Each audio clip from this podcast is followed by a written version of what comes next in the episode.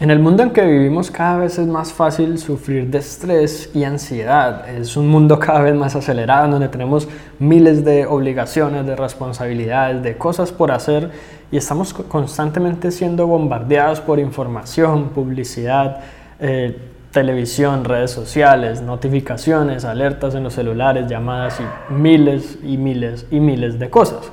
¿Cómo hacemos para controlar esta ansiedad, calmar nuestro cerebro? Y de alguna u otra manera retomar ese bienestar interior que nos permite tomar decisiones más claramente, tomar acción camino a nuestras metas y realmente realizar progresos eh, hacia el éxito que verdaderamente deseamos en nuestra vida. Eso es justamente lo que quiero contarte el día de hoy.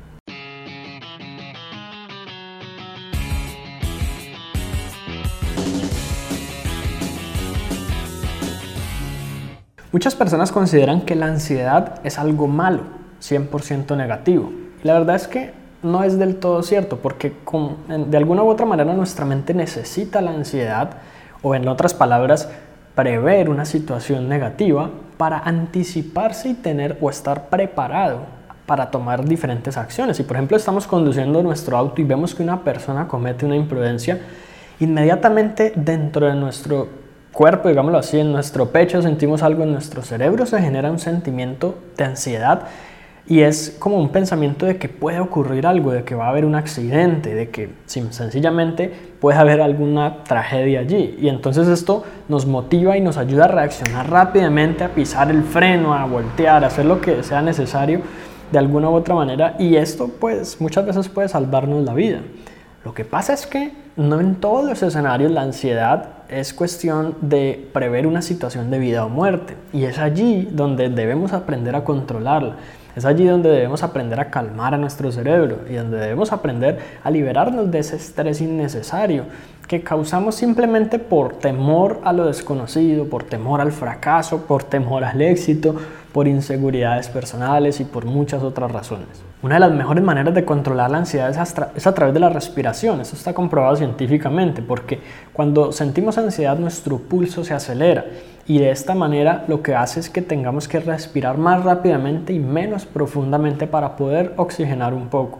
Cuando digamos hacemos lo opuesto que es respirar profundamente, inhalando por nuestra nariz, exhalando por la boca y reducimos como ese ritmo físico que llevamos, forzamos prácticamente a nuestro corazón a que desacelere un poquito. Con solo que nuestro corazón desacelere un poco su pulso, inmediatamente nuestra mente considera que ya no hay tanta ansiedad. A veces que podemos estimular en nuestra mente con cosas opuestas a través del lenguaje corporal. Incluso, por ejemplo, cuando, y eso es un estudio muy interesante y parece mentira, forzaron a unas personas, pues no forzaron, hicieron que algunas personas se colocaran un lápiz en la boca, literal, haciendo esto, como que estuvieran sonriendo, esas personas por alguna u otra razón se sintieron más felices después de tenerlo así unos cuantos minutos que otras personas que simplemente no lo hicieron, porque la mente considera que estamos sonriendo.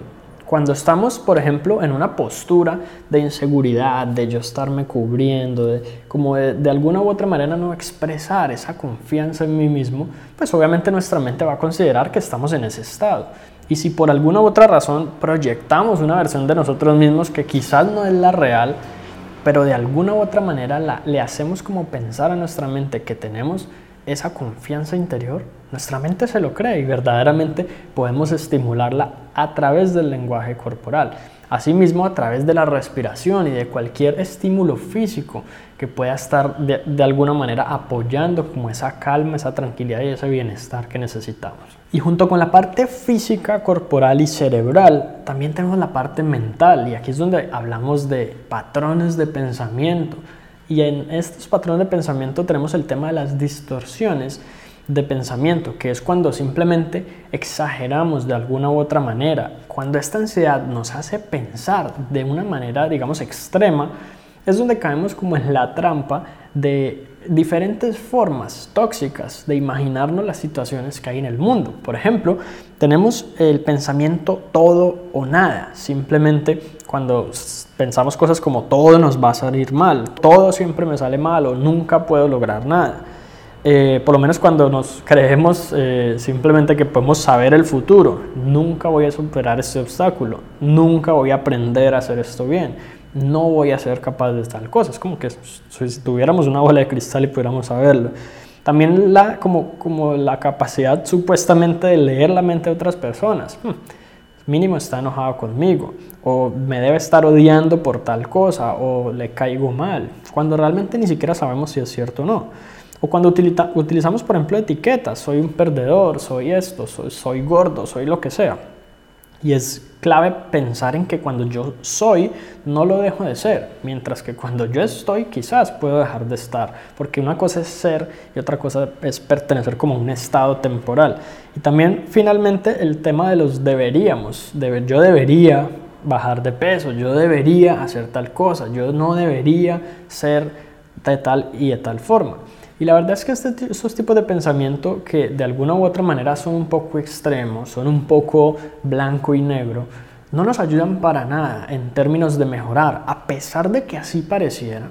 A pesar de que yo, por ejemplo, si me etiqueto como gordo y todo el tiempo me digo yo debería estar haciendo ejercicio y yo digo la gente me mira mal porque les caigo mal porque soy gordo, uno pensaría que eso lo va a motivar a uno hacer ejercicio, a comer mejor, a adelgazar, y, y es mentira. Sencillamente eso no va a ocurrir. ¿Por qué? Porque casi nunca o prácticamente nunca para nuestra mente funciona la motivación negativa. Lo que funciona siempre es la motivación a través de incentivos, a través de recompensas, el, reforzamiento positivo de hacer las cosas bien, obtener el resultado y continuar mejorando y obteniendo más resultados y tomando acción.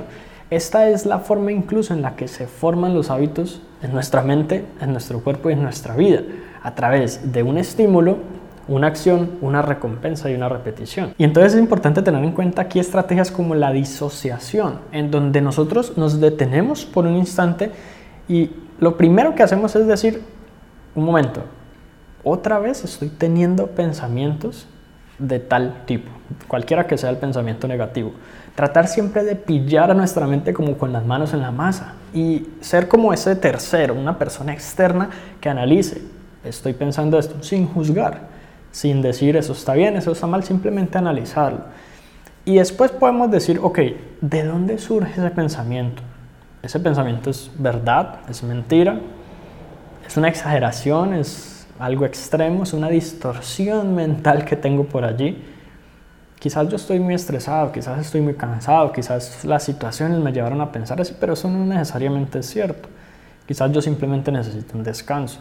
Y también es importante el tema del mindfulness. El mindfulness o la conciencia plena me permiten yo estar realmente presente en cada momento, porque a veces nuestra mente simplemente está loca pensando aquí, haciendo allá, Simplemente no estamos viviendo cada momento como si estuviéramos allí. Mientras los padres están con sus hijos, están pensando en las deudas, en el trabajo, en los problemas, en las situaciones que, tienen que resolver. No están con sus hijos.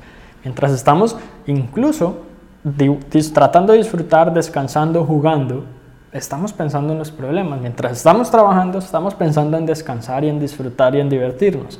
Entonces nunca tenemos concentración para nada, nunca tenemos enfoque, nunca tenemos conciencia y nunca vivimos cada momento presente. En ocasiones simplemente escribir todas estas cosas, todos estos pensamientos nos ayuda como a sacarlos de nuestra mente. A veces que tenemos como una carga encima sencillamente mental que nunca se lo decimos a nadie y peor aún nunca nos lo decimos a nosotros mismos.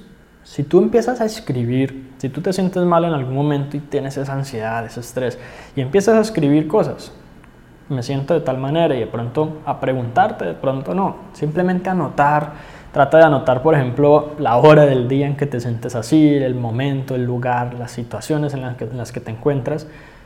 Y después, no necesariamente en el instante, pero después tú analizas eso y tratas de pensar qué, qué puede estar causando que yo me sienta así, ¿Por qué, por qué me pasa esto. Una vez que tú estés desligado del momento que ya no estés en esa situación, hablamos de dos, tres, diez días después, incluso un mes después, puede que tú digas, ya sé por qué, ya entiendo por qué y ya sé cómo puedo cambiar eso la próxima vez, ya sé de qué manera, o simplemente puede que no tengas ni idea. pero que sigas indagando y tratando de entenderte a ti mismo. Ese autoconocimiento es clave para en algún momento alcanzar el bienestar interior, porque la verdad es que conocemos más fácil a otras personas que a nosotros mismos y a veces ni siquiera sabemos por qué hacemos lo que hacemos. Empezar a tener el hábito de anotar cosas, algo que sea privado y personal, no tengo que compartirlo con nadie, nos puede permitir iniciar ese camino hacia el autoconocimiento y hacia el bienestar personal. Y finalmente es importante también siempre tener presente la gratitud, porque la gratitud nos ayuda y nos enseña a ser positivos. Mientras nosotros nos estamos quejando, estamos estresados, tenemos ansiedad por miles de cosas que tenemos que hacer, que en el trabajo, que esto, que las deudas, al menos somos personas que quizás producimos dinero, tenemos un trabajo, estamos estresados por el trabajo, al menos tenemos un trabajo y, y otras personas no lo tienen. Estamos estresados por el dinero, al menos ganamos algo de dinero, mientras que otras personas no lo ganan. Mientras que otras personas sencillamente no tienen con qué comer y pasan el día sin comer. A veces que muchas cosas que damos por sentadas hoy en día, muchas cosas que simplemente consideramos que es normal en nuestra vida, esas cosas son las metas y objetivos finales de otros. Esa proyección, hay gente que sueña con vivir la vida que tú en este momento tienes. Piensa en eso. Y cuando te sientas estresado, cuando te sientas ansioso, seguramente eso te va a ayudar a recapacitar un poco y a decir, al menos tengo un techo, al menos tengo comida, al menos tengo una familia, una pareja, o esto, o lo otro. Porque muchas veces simplemente con la ambición de lograr más, con la visión y la proyección, que está muy bien en cierto sentido, de alcanzar más éxito, dejamos de pensar en lo que ya hemos logrado y dejamos de sentir gratitud y por lo tanto dejamos de ser positivos. Cuando dejamos de ser positivos es que nuestra mente empieza a divagar entre diferentes posibilidades de fracasar, de que nos vaya mal y de que causemos todo tipo de tragedias imaginarias. Entonces, pues estas son algunas recomendaciones, algunas ideas que puedes implementar. Realmente espero que te hayan servido y que las pongas en práctica porque pues nada de esto va a funcionar a menos de que seas tú quien dé el primer paso. Así que eso es todo por ahora y espero que te haya gustado este episodio. Si fue así, recuerda suscribirte al podcast para que recibas una notificación en cuanto publique nuevos episodios. Si conoces a alguien a quien pueda servirle esta información, compártesela para que ellos también puedan mejorar sus vidas paso a paso.